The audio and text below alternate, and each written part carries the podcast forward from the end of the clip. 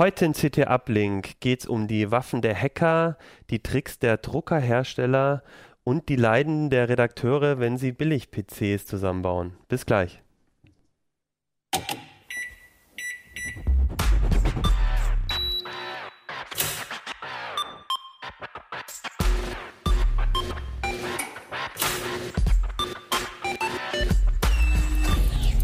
CT Uplink. Hey, herzlich willkommen bei CT Uplink. Mein Name ist Achim Bartschok und wir haben immer noch eine rote CT heute, die CT Nummer 18 und über die wollen wir heute sprechen. Und wir, das sind außer mir noch heute Benjamin Benz, der Georg Schnurer, Jürgen Schmidt. Ja, schön, dass ihr dabei seid. Heute haben wir eine ganz ähm, heftlastige Sendung, sag ich mal. Wir machen, reden ja sonst auch immer oft über die aktuellen Online-Themen und wir haben aber diesmal in der CT auch richtig viele äh, interessante Artikel, die wir noch unbedingt äh, in Uplink bringen wollten und deswegen haben wir gesagt, machen wir heute einfach Heft, Heft, Heft. Und ähm, ja, und fangen eigentlich mit einem Thema an, das hier auch ganz groß draufsteht und ähm, uns hier entgegendroht, das Cover die Waffen der Hacker. Ich würde am liebsten, äh, Jürgen, du hast dich damit auseinandergesetzt und ich würde eigentlich am liebsten ähm, mit einem Zitat aus dem Artikel anfangen, weil ähm, das für mich so der, der Schockmoment war. Ähm, ich habe die Reihe gelesen und kam mir vor ein bisschen wie ein Krimi. Und was mich so ähm, ja, überrascht hat doch, war ähm, die Stelle hier, ähm, es geht um Exploit-Kits und da habt ihr geschrieben, beim Betrachten des Angriffsszenarios liegt die Vermutung nahe, dass sich beim Angreifer um einen erfahrenen Cyberkriminellen handelt, der sowohl mit den technischen Details der angewandten Exploit-Technik vertraut ist, als auch in der Lage sein muss, Mehrwert zu programmieren. Keine der beiden Annahmen trifft zu. Also es geht hier ganz klar darum, dass eigentlich ähm, die Leute, die die Angriffe ausführen, gar nicht die technischen Experten sind. Ne? Ja, genau, das ist erschreckend. Also zumindest in dem einen Artikel, dass der aufzeigt, dass mittlerweile Kleinkriminelle, die früher vielleicht irgendwie lokale Drogendealer geworden wären und damit irgendwie ein Block oder ein paar Blocks terrorisiert hätten, äh, mittlerweile das ganze Internet als Betätigungsfeld entdeckt haben und sich dazu die nötigen technischen Mittel im Wesentlichen mieten können, inklusive Fulltime rund um die Uhr Support. Also das heißt, es gibt ähm Anbieter von Exploit-Kits, die kennen sich sehr gut aus mit den Schwächen von Browsern, von Betriebssystemen und die bauen sich daraus eben irgendwie ein Angriffsszenario, eine Software und dann kann ich da hingehen und sagen, hey, ich würde mir das mal gern für eine Zeit mieten und damit äh, einfach mal ein bisschen rumprobieren, was ich so alles zusammen äh, mir zusammenklauen kann. Ja, also das mit dem Hingehen, du gehst natürlich nicht zu denen hin und sprichst auch nicht direkt mit denen, sondern es läuft alles in so Untergrund-Chat-Foren, in die man zum Teil auch nur auf Einladung reinkommt, wenn man also schon Leute kennt, die einen, äh, die da irgendwie Zugang haben. Aber wenn man da einmal drin ist, dann kann man da tatsächlich so Exploit-Kits mieten, wochenweise zum Beispiel. Äh, und so ein Exploit-Kit, das ist eben eine Software, die systematisch deinen Rechner, wenn du auf eine Webseite kommst, äh, checkt auf bekannte Sicherheitslücken. Und wenn es da fündig wird und äh, zum Beispiel entdeckt, du hast also das letzte Flash-Update von Adobe von vorgestern, glaube ich, oder so, nicht installiert, dann wird das typischerweise schon im Arsenal von diesem Exploit-Kit drin sein. Die sind da mittlerweile so schnell, dass sie innerhalb von ein paar Stunden die Dinger zum Teil haben. Und dann wird es diese, diese Lücke eben erkennen und wird also die dann nutzen, um dir irgendwas auf deinen Rechner zu schieben. Und ähm, also wer, wer ist denn da der da im Visier? Also geht es dann darum, dass ich ganz gezielt ähm, bestimmte Rechner angreife oder ist das quasi so, ich probiere im Netz einfach mal äh, mit einer Spam-Mail irgendwie versuche ich ganz viele Leute zu erreichen und, und schaue dann, bei wem ich äh, durchkomme? Also bei diesen Kleinkriminellen, die das irgendwie jetzt für sich entdecken, da geht es natürlich nur darum, Masse, Menge. Die wollen halt irgendwie Geld machen und wen sie über den Tisch ziehen, ist ihnen scheißegal. Aber äh, solche Exploit-Kits kommen natürlich auch äh, für gezielte Angriffe zum Einsatz. Es wird zum Teil sogar recycelt. Also es ist zum Beispiel bekannt, dass wenn ich jetzt zum Beispiel bei irgendeiner Bank einbrechen möchte oder bei einem Stromkonzern oder sowas, dann würde ich typischerweise in irgendwelchen Untergrundforen zu gucken, dass ich irgendwie Leute finde, die große Botnetze haben und mir von denen gegen kleines Geld eine Liste der IP-Adressen besorgen, der Zombies, die, die im Moment unter ihrer Kontrolle haben. Und dann würde ich diese IP-Adressen checken, ob die irgendwie einer meiner Zielgruppen sozusagen zuzuordnen sind, ob also die Bank, Bankenrechner infiziert ist bereits, ob vielleicht irgendwie eine Sekretärin oder irgendein Sachbearbeiter in seiner Mittagspause auf irgendeine dumme Mail geklickt hat oder äh, eine Webseite aufgerufen hat und sich infiziert hat. Und dann äh, würde ich zu dem äh, Typen hingehen und ihm nochmal irgendwie ein bisschen Geld über den Tisch schieben und sagen, den Rechner, den hätte ich gerne.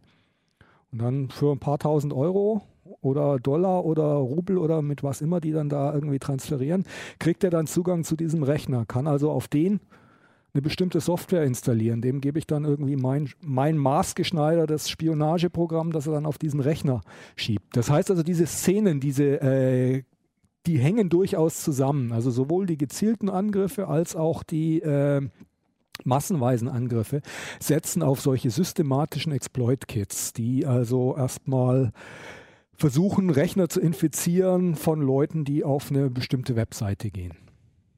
Okay.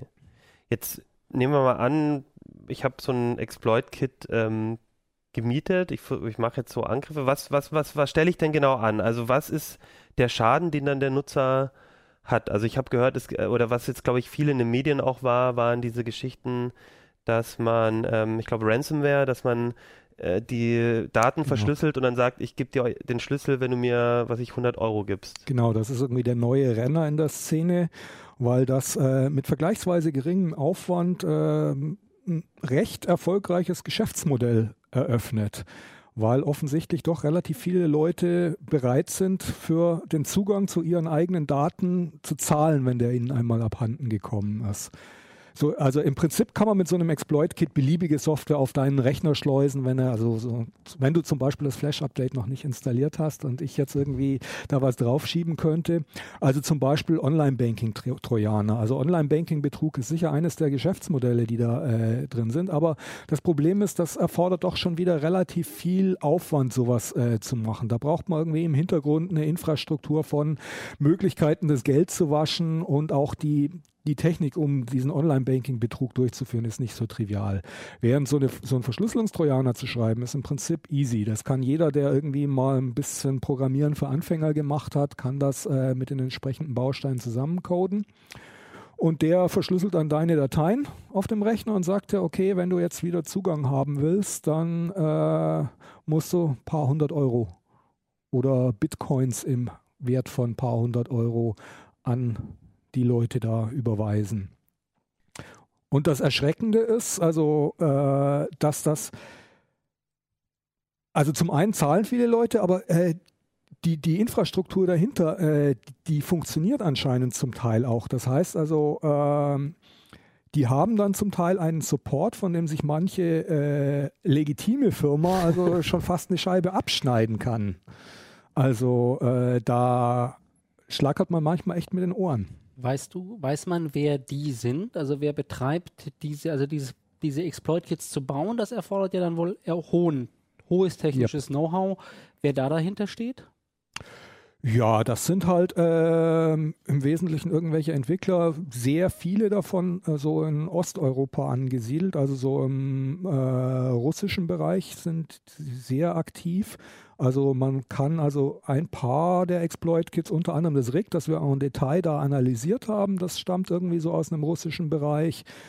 Äh, Sweet Orange, das ist so der aktuelle Marktführer im Bereich Exploit-Kits. Es gibt da richtig so, so, einen richtigen Markt und so einen Wettbewerb zwischen so einer Handvoll von Exploit-Kits, die sich also da ein heißes Rennen um äh, die Kleinkriminellen dann liefern, die dann wiederum deren Kunden sind. Äh, die kommen auch meines Wissens so aus dem russischen Bereich. Das heißt, da passiert ziemlich viel, aber es ist nicht alles von da. Also äh, auch Brasilianer sind zum Teil relativ aktiv. Du brauchst halt irgendwie so Leute, die technisch gut, ähm, gut geschult sind, die halt also gut entwickeln können, die gute Web-Frontends bauen können, die im Hintergrund brauchen sie Exploits, brauchen also Leute, die ähm, solche Exploits schreiben können und aber auf der anderen Seite wollen sie sich nicht richtig selber die Finger schmutzig machen mit äh, in Rechner einbrechen. Stattdessen bauen sie eben die Software beziehungsweise betreiben dann die Infrastruktur, die sie dann weiter vermieten. Stellt sich mit mir jetzt noch die Frage, sagst, sie wollen sich die Finger nicht selber schmutzig machen, sie betreiben aber die Infrastruktur. Das heißt, sie sind schon die Angriffe gehen schon von deren Rechnern, deren Servern aus?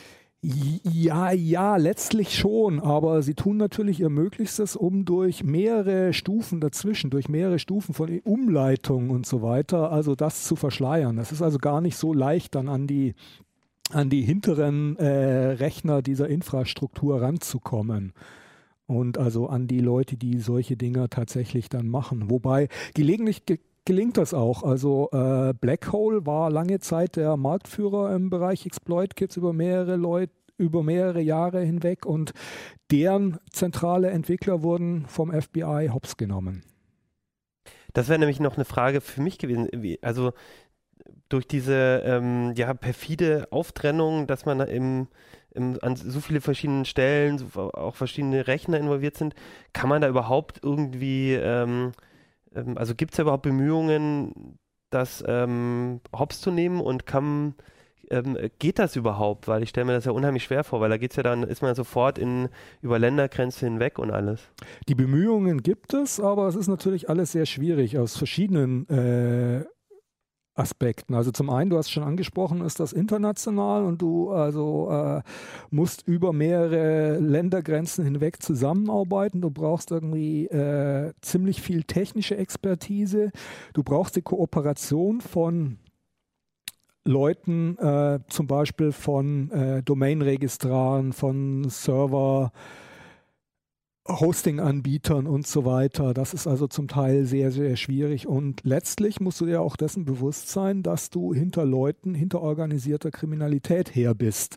Das heißt, ähm, du musst irgendwann dir auch Gedanken darüber machen, um deine persönliche Sicherheit, weil das sind also im Zweifelsfall Leute, die richtig gut Geld machen und äh, die keinerlei moralische Skrupel haben. Das heißt, äh, unter Umständen hast du dann äh, irgendwelche seltsamen schwarzen Autos, die deine Tochter auf dem Schulweg verfolgen.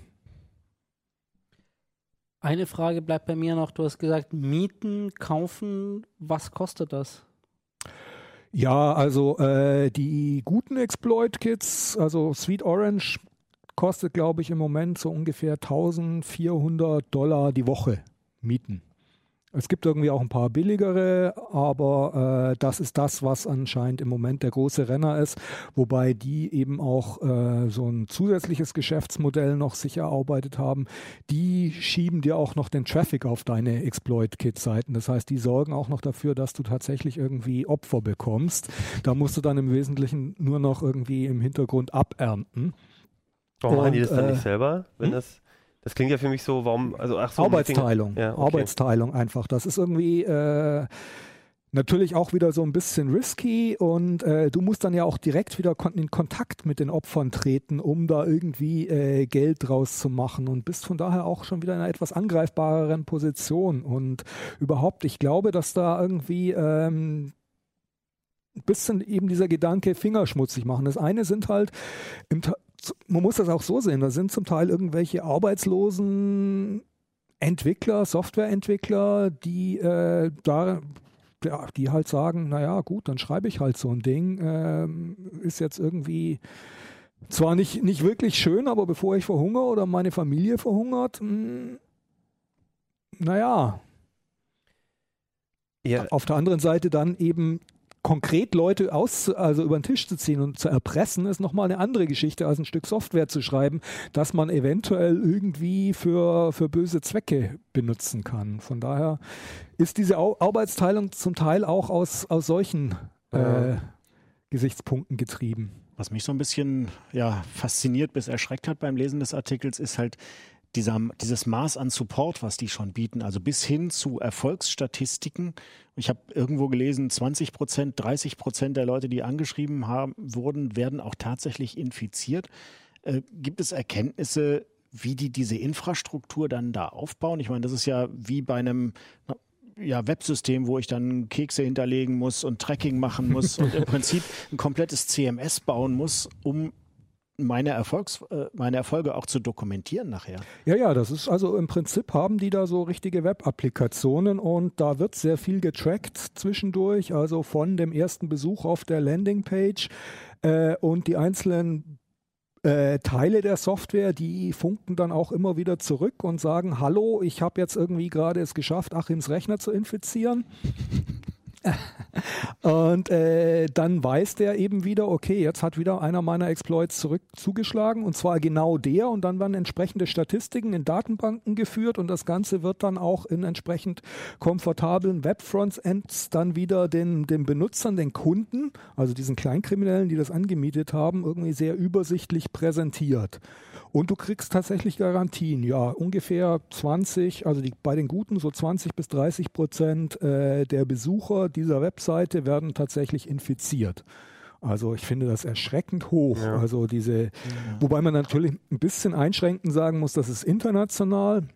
Und wenn man sich das anschaut, also äh, sehr viele der Opfer von solchen Exploit-Kits kommen dann zum Teil auch aus dem fernen Osten. Ich habe vor kurzem irgendwie Statistik gesehen, irgendwie so Malaysia, Thailand, irgendwie 70, 80, 90 Prozent äh, Erfolgsquote in das heißt also die Rechner sind halt alle haben irgendwie Updates, sowieso die, die, haben keine Updates die haben irgendwie äh, sehr viele Raubkopien okay. äh, bei denen eben überhaupt keine Up Updates möglich sind äh, äh, und solche Geschichten. In westlichen Ländern liegen die Erfolgsquoten zum Glück noch etwas niedriger, aber trotzdem äh, immer noch erschreckend hoch.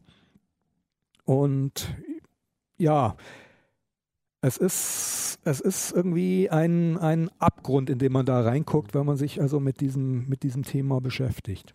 Ihr habt den einen Abgrund auch sehr tief geguckt und zwar dieses Rig Exploit Kit hat die genau. ähm, eine Autorin äh, von dir auch sehr äh, detailliert sich angeguckt.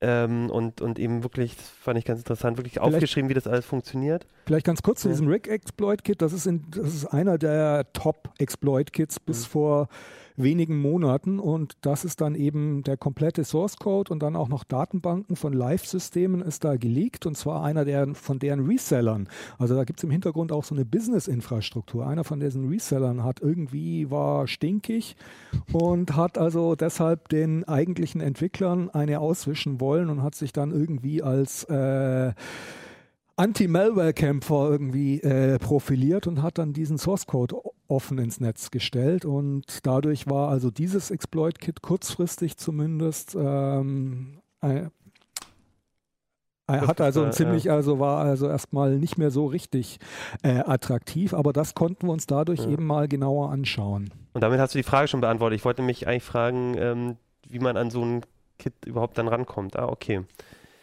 Ja, ähm, noch eine letzte Frage, weil wir haben ja auch immer Martin Holland hier und er erzählt uns immer so viel ähm, über die NSA. Ähm, sind solche Exploit-Kits auch ähm, die ähm, Waffen, mit denen ähm, Geheimdienste und so versuchen, an einen ranzukommen? Oder gibt, sind das dann nochmal andere Strukturen, wie die versuchen jetzt äh, irgendwie gezielt oder auch in Massenüberwachung an Rechner ranzukommen? Ähm, da gab es ja durchaus Angriffe auch auf, mhm. auf Infrastruktur und alles. Jein, also ich glaube, so in großem Stil das einzusetzen, ist eher nicht Geheimdienstsache, weil die Dinger sind doch sehr laut. Mhm. Also äh, da werden irgendwie Tausende, die funktionieren ja so, dass irgendwie Tausende, Millionen von Leuten über diese Seiten geschleust werden. Die Chance, dass da irgendwas ähm, irgendwo mal Alarm äh, ausgelöst wird und das dann irgendwie genauer analysiert wird oder so, ist doch relativ hoch. Und Geheimdienste operieren ja also zumindest bei gezielten Attacken lieber unter äh, dem Radar. Radar. und für die Massenüberwachung ist es auch irgendwie zu, zu auffällig. Also da schleichen sie sich dann lieber irgendwie in die in das Rechenzentrum ein und zapfen da dann äh, mit unter Mitwissung, unter Mitarbeit des Betreibers oder einzelner Leute direkt irgendwelche Kabel an oder sowas. Also Exploit-Kits sind da irgendwie ein bisschen zu auffällig. Okay. Aber Exploits als solche setzen die natürlich auch ein. Und zwar in der Regel sogar vor den ähm, Exploit-Kits. Die Exploit-Kits sind sozusagen eher die Zweitverwertung dann. Okay, das heißt, wenn irgendwie ein neuer, neuer ähm, so eine Zero-Day-Lücke oder irgendwas kommt, dann benutzt man die eigentlich an der Stelle, nämlich da, wo sie noch keiner kennt und also das dann mit die, im Laufe der Zeit wandert, wandern alle diese Lücken dann einfach auch in die Full-Service-Kit-Lösung. Ähm, ja, also wenn du, wenn du eine, äh, eine, neue Sicherheitslücke entdeckst und eine Möglichkeit, äh, zum Beispiel einen, einen Rechner irgendwie über dieses Ding zu infizieren, äh, dann sind die Geheimdienste diejenigen, die da am meisten Geld dafür zahlen können. Die haben quasi unbeschränkte Budgets, das heißt also, die haben auch irgendwie so einen Stack von äh, reichlich solchen Zero Days und die werden sie nicht über Exploit-Kits verbrennen. Aber wenn die dann doch mal irgendwie äh, ans Licht kommen, weil eben doch mal ein Rechner analysiert wird oder sowas, dann werden die sehr häufig eben äh, zweitverwertet. Also Hacking Team zum Beispiel, die mhm. hatten eine ganze Reihe von Zero Days, als die geowned wurden, Hacking Team, diese italienischen mhm. äh, Bauer von, von dieser Spionagesoftware, wurden eine Reihe von Exploits öffentlich und innerhalb von wenigen Stunden wurden die dann in Exploit-Kits äh, eingebaut, um sie da eben sozusagen zu recyceln und zweit zu verwerten. Weil da reicht es ja auch, wenn zwar vielleicht nicht jeder Zielrechner, aber immer noch 10% der Zielrechner. Genau, es dauert damit, immer äh, noch irgendwie erfahrungsgemäß äh, Jahre, bis alle Rechner wirklich aktualisiert sind und von daher kann man das da beliebig lange weiter verwenden. Ja, gut, also, also eigentlich nicht gut, ne? Aber ähm, super interessant und ähm, wie gesagt, ich fand die Geschichte auch sehr fesselnd erzählt, weil man echt so das Gefühl hat, man ist jetzt in so einem ähm, Thriller eigentlich drin gelandet, weil ähm, eben schön erzählt wird auch, wie, wie man da vorgeht, was die Schritte sind, fand ich äh, also echt eine super spannende Geschichte. Ja, auch eine ganz spannende Geschichte hat Georg zu erzählen gehabt im Heft. Du bist ja unser Kunden, äh, Leser, Vorsicht, Kunde, ähm, Experte und ähm, bekommst ja auch dementsprechend immer wieder, glaube ich, ganz schön verrückte und absurde Geschichten zu hören. Und die hat auch sehr viel, äh, hat bei mir die Augenbrauen, äh, habe ich da gleich hochziehen müssen. Und zwar geht es um eine, um Regionalcodes bei Druckerpatronen. Genau, das ist eine Unart, die erstaunlich viele Druckerhersteller inzwischen eingeführt haben. Und in diesem speziellen Fall war es halt tatsächlich so, dass der Kunde Originaldrucker gekauft hat. Es ging um die Firma Xerox für einen hochwertigen Drucker, der also auch nicht irgendein so Billiggerät ist, sondern wirklich was, was Unternehmen einsetzen, was kleinere Büros einsetzen. Und der hat sich original bei Xerox über den Xerox-Shop bei Amazon eine Xerox-Patrone für seinen Computer, für seinen Drucker gekauft, steckt die rein und der Drucker sagt, ich spreche nicht mit dir, diese Patrone ist nicht gut. Hat sich dann an den Service gewandt. Der Service hat ihm nicht wirklich geholfen und letztendlich kam raus, so ein Mist, du hast dir den Osteuropa-Toner gekauft, der funktioniert aber nicht in Westeuropa und Amerika, da kauft dir doch bitte den teuren Toner.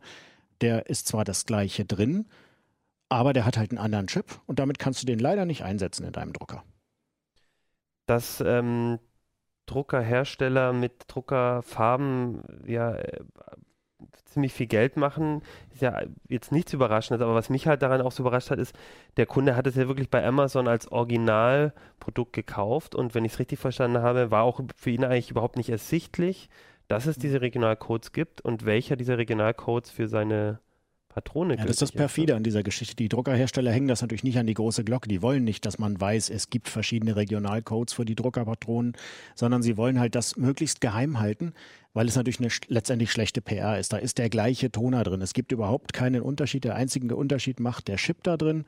Und je nachdem, was für ein Chip da drin ist, zahle ich halt dann 20, 30 Euro mehr für die Patrone, nur weil ich eben in Westeuropa lebe deshalb halten die das halt relativ geheim. Es gibt auch keinerlei Hinweise vom Drucker aus, der sagt nur gelb ist alle nachkaufen.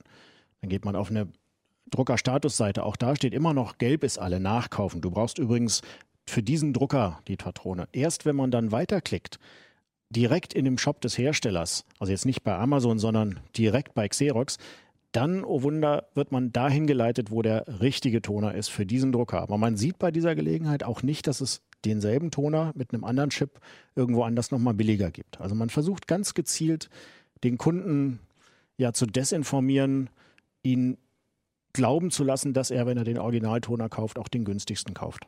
Mal ganz provo provokant gefragt, ähm, ist das überhaupt böse? Haben wir ein Recht drauf, dass man überall die äh, Druckerpatronen zum gleichen Preis kaufen darf? Natürlich nicht. Also böse ist gar nichts, das ist Marktwirtschaft.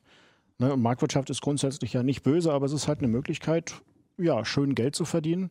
Insofern ist es auch überhaupt nicht böse, wenn man sich dagegen wehrt. Man kann ja Verschiedenes tun. Es gibt für diese Druckerpatronen Ersatzchips, die kann man sich besorgen.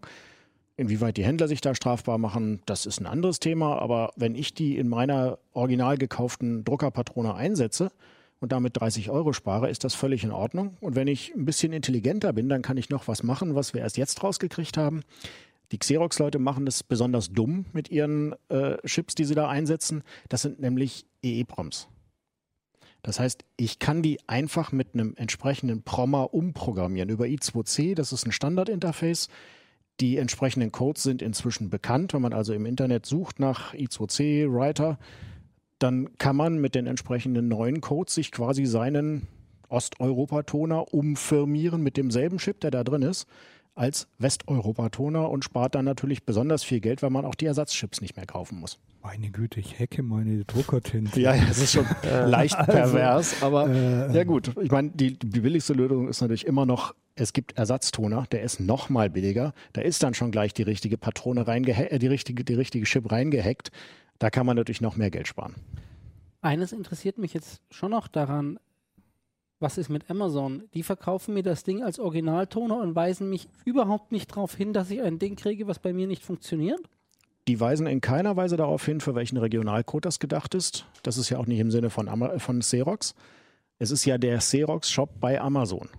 Nur, dass man eben bei Amazon dann plötzlich alle Regionen findet und dann eben auch die günstigen. Und ah, da greift klar. natürlich jeder sofort zum günstigsten Toner. Das Gute bei Amazon ist natürlich, ich kann den dort zurückgeben. In dem Fall war das große Problem, der Toner war schon geöffnet, er war eingesetzt und das Ganze hatte sich ein halbes Jahr hingezogen. Danach nimmt auch Amazon den Toner nicht mehr zurück.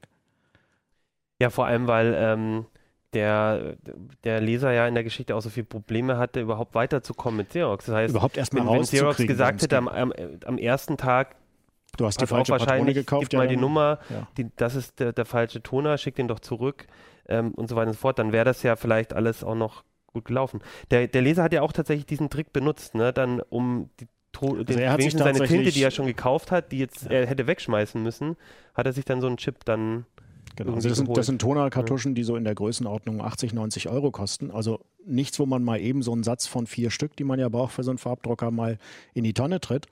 Und deshalb hat er sich eben die, für 15 Euro diese Ersatzchips besorgt, hat die da reingedrückt und damit war das Thema vom Tisch. Aber ich kann mir vorstellen, dass sich das eine Menge Firmen wünschen mhm. würden. Also eine Möglichkeit, äh, sozusagen ihre Preise am Einkommen der Leute zu, sozusagen zu orientieren. Ja, das passiert ja auch im großen Maßstab. Man hat das ja mit ganz vielen Produkten, die für bestimmte Regionen gedacht sind. Die ganzen Luxusmarken beispielsweise haben ganz klare Vorgaben, was in welcher Region wie teuer verkauft werden soll. Auch alle anderen Markenartikler haben ihre Regionalpreise. Und da ist ja der Punkt, wo dann die Globalisierung manchmal auch zugunsten des Verbrauchers schlägt, dass man eben dann sagen kann, okay, dann kaufe ich das Zeug halt nicht hier, sondern in einem Shop, was weiß ich, in Liechtenstein oder in sonst wo und spare mir auf diese Weise oder gebe dem Händler, dem Hersteller ein bisschen weniger Profit. Das gab es doch auch mal ähm, bei Samsung-Handys, meine ich. War das nicht so, dass da auch mit der SIM-Karte, genau. dass du dann bestimmte SIM-Karten nicht einlegen konntest? Ja, nur das war natürlich, das war perfider gemacht, weil da tatsächlich das Smartphone so gelockt war, dass man es nicht ändern konnte. Also mhm. bei diesen Druckerpatronen habe ich ja immer noch die Chance, den Chip zu ändern. Bei den Smartphones war es tatsächlich so, dass die Smartphones ausschließlich äh, SIM-Karten einer bestimmten Region nahmen. Ja. Und das wusste ich natürlich vorher auch nicht. Und ja. da war das günstige Samsung-Handy dann leider nichts wert. Ja. Mussten dann, nachdem der Shitstorm losbrach, das natürlich zurücknehmen. Aber sie hätten es ohne Shitstorm nicht zurückgenommen. Aber das Problem hat letztendlich jeder, der irgendwie versucht, auf verschiedenen Märkten mit einem mit verschiedenen Geldbeutelgrößen, sag ich mal, irgendwie seine Produkte zu verkaufen. Und im Zeitalter von Amazon ähm, ist es halt schwer, den Kunden daran zu hindern, äh, einfach über die über zwei Ländergrenzen hinwegzugehen. Ja klar. Äh, also gibt solche, gibt solche äh, Preisunterschiede vielleicht auch bei den bei den Exploit-Kits, je nachdem, wo ich die einsetzen will. das könnte könnte durchaus passieren. Also, Einheimische Hacker kriegen es günstiger. Ja. Ich habe noch keine, keine solchen Preisstaffelungen gesehen, aber ja. ich glaube, die sind da sehr flexibel. Such doch mal bei Amazon.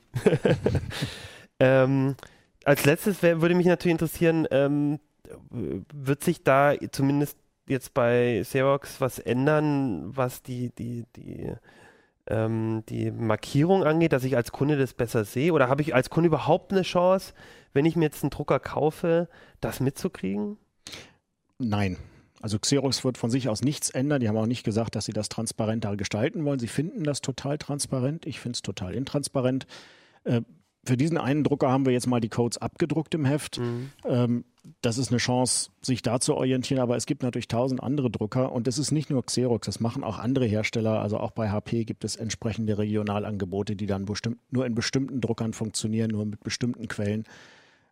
Da sind sie eigentlich alle ja, gleich gut oder gleich schlecht. Okay. Ja, ich denke, ein wichtiges Thema, wo man sich mal auseinandersetzen muss, weil ähm, ja, ähm, ich, also mir war das völlig unbekannt und ich dachte eigentlich auch immer, die, die ich, ich bin auch jemand, der halt nicht, ähm, äh, der, der, sich aus Bequemlichkeit lieber dann eine Originalkartusche kauft, einfach weil ich nicht denkt, dann habe ich keine Probleme damit, dann kann ich nichts, kann nichts schief gehen, dann zahle ich halt ein bisschen mehr. Aber dass es nun ausgerechnet ich dann noch mehr Probleme habe, das ist ja eigentlich dann völlig absurd. Ja, auch so ein Thema, wo man eigentlich danach weniger glücklich ist als vorher. Und ich fürchte, oh, naja. ich fürchte, Benjamin, du bist auch nicht so richtig happy mit deinem Thema gewesen.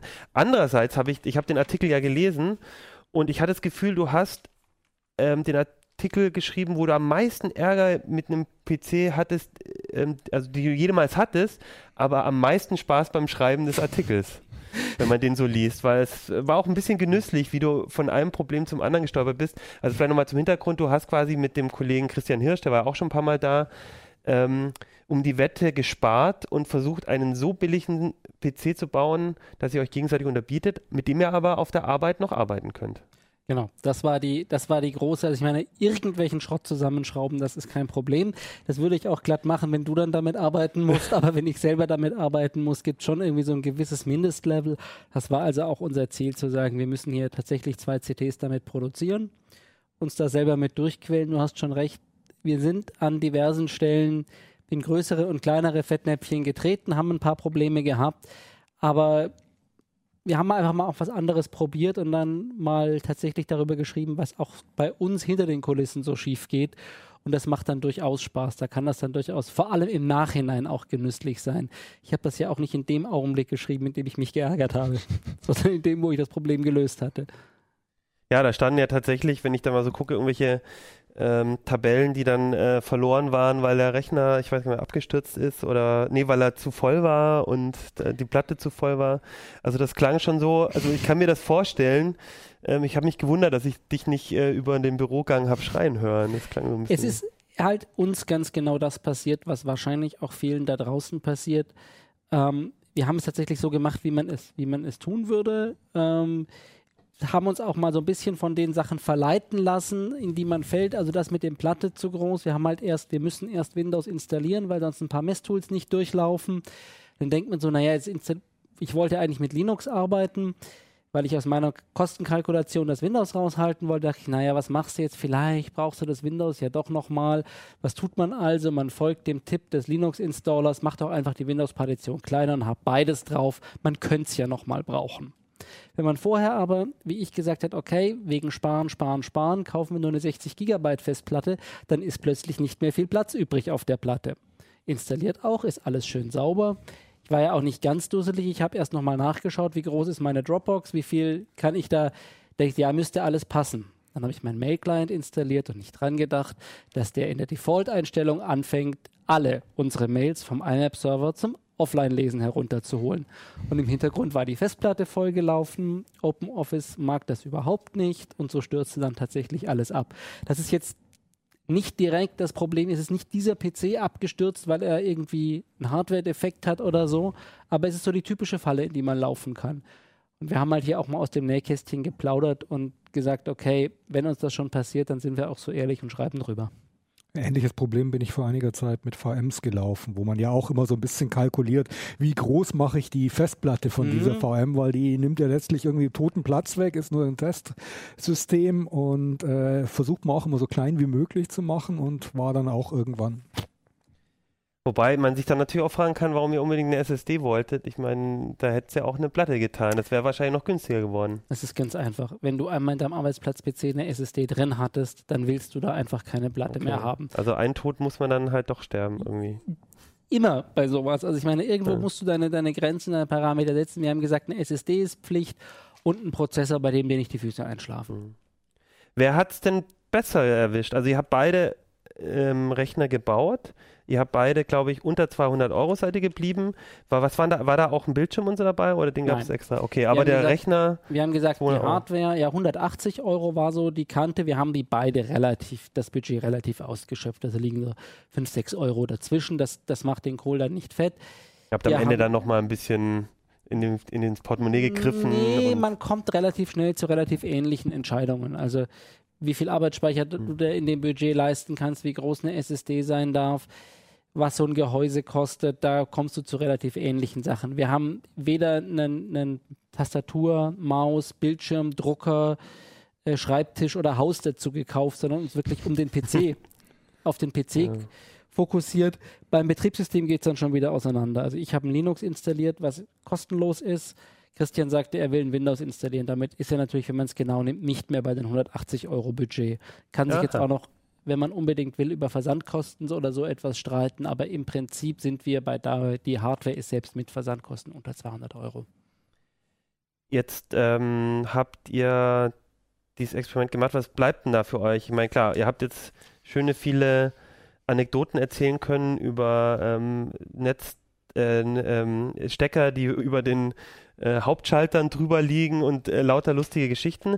Aber ähm, blieb es jetzt dabei, dass man halt sagt, okay, für 180 Euro kriege ich halt auch was, was wirklich nicht gut läuft? Oder habt ihr irgendwie, was, was zieht denn ihr am Ende da raus für euch so? Also ich glaube, du kannst, kannst mit diesen Rechnern arbeiten. Also, wie, also ich habe tatsächlich die vollen vier Wochen durchgehalten. Ich habe zwei, meine Artikel aus zwei CTs damit produziert. Ich habe auch diesen Deswegen hatte Artikel der so viele, so viele Rechtschreibfehler Genau. und ist zu spät äh, beim Genau. Gegenleser gelandet. Da könnte ich mich ja mit Georg drüber unterhalten. der aber- einer unserer, der eigentlich unser Artikeleintreiber ist. Ne? Ich muss auch noch einen abgeben. Bis Stimmt, vor, ja, bis, bis vor, vor na, zehn Minuten, ja. Vor zehn Minuten ungefähr, ja. Der, also im Prinzip, man kann mit diesem Rechner arbeiten. Ich habe damit gearbeitet und im normalen Arbeitsalltag, das geht, kann man machen. Christian hat irgendwann das Handtuch geworfen, weil für ihn ein paar Sachen nicht funktioniert haben. Deshalb ist er dann doch irgendwann auf seinen Arbeitsplatz-PC zurückgegangen. Es bleiben aber so ein paar Sachen übrig, wo du schon denkst, so, hm, eigentlich so richtig will ich das nicht haben. Da würde ich, wenn ich es dann richtig mache, schon ein paar Sachen anders machen. Vielleicht Wie müsste viel ich Geld hättest du denn mehr ausgeben müssen? So mal über ja, den das Daumen. interessant, ja. Also, Also man sagt, 180 Euro ist jetzt der Schmerz äh, grenzt an Masochismus und äh, wo bin ich im normalen Leben? Du hättest vor allem an ein paar Stellen das tun müssen, was wir bei Bauvorschlägen tun, nämlich mehr ausprobieren und mehr Variationen. Also dieses Gehäuse, was ich mitgebracht habe, also erstens hat es ein paar mechanische Bugs. Wie gesagt, der, der, das Stromkabel kommt unten aus dem PC. Ich zeige das mal ganz kurz. Hier unten kommt es, das Stromkabel raus, deshalb muss es auch abgewinkelt sein. Deshalb braucht man dann auch diese wunderbaren Plastikhalter. Aber das Schönste ist, dass es auch noch den Stromschalter, den Hauptschalter verdeckt. Gut. Man stellt den unter den Tisch, man macht ihn dann halt per Taster vorne aus und nicht mehr über den Hauptschalter oder spendiert einen Stecker. Da kommt man, kann man, kommt man mit klar, das ärgert einen einmal, dann ist es vorbei. Das Netzteil drin ist fürchterlich laut. Ich hätte wahrscheinlich fürs gleiche Budget auch ein Gehäuse mit einem leisen Netzteil drin finden können. Ich hätte aber rumprobieren müssen. Auf der anderen Seite, ich glaube, ich hätte die SSD doch einen Ticken größer genommen. Ich hätte vielleicht ein bisschen mehr Arbeitsspeicher genommen. Und dann kommt man leider Wie dummer. viel Arbeitsspeicher hattest du? Da waren jetzt 4 Gigabyte drin, das reicht für einiges, aber irgendwie. Du auf- hast doch mit Linux gearbeitet. Was, wo, wo? Da müssen noch 4 Gigabyte. Jetzt Selbst bei Windows müsste eigentlich 4 Genau, Gigabyte. ja, haben. müssten eigentlich meistens. Und dann hast du den Browser mit 20 Tabs offen, dann hast du noch die Bildbearbeitung offen, dann hast du noch die großen Excel-Tabellen offen und dann geht's schon wieder los. Ähm, du kommst leider dummerweise so Stück für Stück in diese Spirale, wo wir wissen ja, wo unsere Bauvorschläge liegen, die mit sehr viel Liebe gemacht sind. Und irgendwann kommt man immer so, ach, das hätte ich jetzt eigentlich auch gern noch und den Quad-Core eigentlich auch schon. Aber unterm Strich, also ich glaube, für Christian hat so einen Bauvorschlag für Hardware unter 300 Euro gemacht, knapp drunter. Da muss man schon sehr viel weniger Kompromisse in Kauf nehmen. Also zumindest, also wenn ich im Büro Genau. damit arbeite, dann kriege ich für 300 Euro Ja, was, Also wo man Huni gut drauf. mitleben kann. Gegenüber 400. dem, was. Nein, na, Huni achso. gegenüber den 180, so 280 Euro Hm. ohne Betriebssystem. Ja, das ist ja dann äh, im schlimmsten Fall auch, also es ist ja dann eigentlich auch am falschen Ende gespart, weil wenn ich mir überlege, allein für die Zeit, die ich warten muss, wenn ich das mal hochrechne auf so ein Arbeitsjahr, dann gebe ich unter Umständen 1000 Euro allein dafür aus, dass ich äh, mit dem Finger auf den Tisch klopfe. Und die Nerven. Ja, und die Nerven, Die Ne- die die, Nerven. Gesundheit. Wer weiß, wie viele Wochen ich dann noch krank bin. Und der Ton, der, ich habe auch irgendwie der Fiepston, ne? der ist wahrscheinlich für die älteren Semester dann nicht mehr hörbar, aber irgendeines der Netzteile hat auch gefiept. Das sind so die Dinge. Also ich meine, wie gesagt, die ganzen Mhm. Tücken beim Zusammenbau, da kann sich der CT-Redakteur wunderbar drüber echauffieren und da kann man auch schön Mhm. drüber schreiben, aber man schneidet sich halt nur einmal in den Finger. Und danach ist es irgendwann verhalten, dann geht's. Aber so ein dauerhaftes Fiepen in deinem Büro, wenn die Ohren das noch wahrnehmen, kann dich kirre machen. Mhm. Oder beziehungsweise den hier, die Kollegen haben darauf bestanden, dass ich ihn Mhm. unter den Schreibtisch stelle, weil er ihnen auf dem Schreibtisch einfach zu laut war. Eine letzte Frage die noch, weil das der größte Unterschied zwischen euren beiden PCs war AMD hat ähm, Christian hat einen AMD-Rechner zusammengeschraubt und du einen Intel-Rechner. Gab es da in diesem günstigen Preissegment nochmal eine klare Aussage, wer da besser, was da besser funktioniert hat? Ich hatte, also der AMD-Rechner war ein bisschen langsamer, glaube ich, aber Ja. leiser. Der ist ein bisschen langsamer, Christ. Der war sehr viel leiser. Das liegt vor allem daran, dass Christian beim Gehäuse sehr viel mehr Glück hatte. Wir haben halt einfach wirklich in der Preissuchmaschine Gehäuse ausgesucht, ohne sie im Labor zu haben. Und er hat halt Glück gehabt, ich habe Pech gehabt. Der Rechner hier, hier ist wirklich das Netzteil weg, das, das laut ist. Würde ich da ein anderes Netzteil einbauen und das umbauen, sähe es wieder anders aus.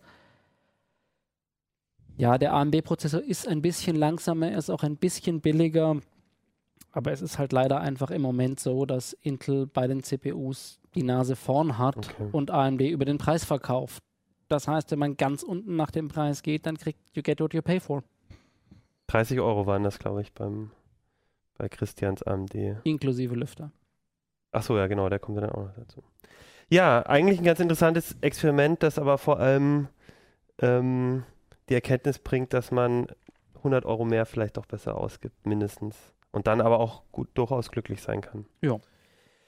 Ja, dann würde ich sagen, habt ihr jetzt geschafft. Wir haben die CT durch. Nächste Woche gibt es äh, eine neue, wenn wir alles richtig machen. Wenn ich meinen Artikel noch rechtzeitig bei Wenn Georg der Kollege vorbeibringe Barzog heute. ihn noch abgibt, Ja. wäre das hilfreich, ja. Ja, aber wie gesagt, bis dahin könnt ihr noch die CT lesen. Viele interessante Sachen. Zum Beispiel auch, ich habe nämlich auch ein Billig-Experiment gemacht mit unserem Praktikanten zusammen, dem Daniel. Äh, haben wir nämlich billig Smartphones uns angeguckt. Haben wir auch äh, durchaus brauchbare Sachen gefunden. Hast du den noch benutzt? Ja, ich habe sogar eins davon sehr lange benutzt und mich aber auch doch sehr geärgert. Aber ja, ich habe zum Beispiel jetzt einen Leser auch noch gehabt, der geschrieben hat, er hat sich bei, ich habe jetzt vergessen, was der Hersteller war, aber irgendwie, ich glaube, bei Konrad oder so für 60 Euro ein Handy gekauft und hat gesagt, ein Smartphone, Smartphone, Android-Smartphone. Und hat auch gesagt, ey, ähm, für das, was ich will, tut's das. Ähm, da hast du natürlich auch nicht das Problem mit dem Fiepen und dem, den Geräuschen. Aber dafür ruckelt's dann mehr. Okay, das steht aber alles in der CT. Ähm, ich würde sagen, guck noch mal rein und sonst kommt ähm, bald schon die neue und nächste Woche reden wir dann auch über die neue und ähm, bis dahin ähm, wünsche ich euch noch viel Spaß mit den Hacker Exploit Kits, Druckerpatronen und den Billig-PCs. Bis nächste Woche. Tschüss. Und tschüss. CT Ciao.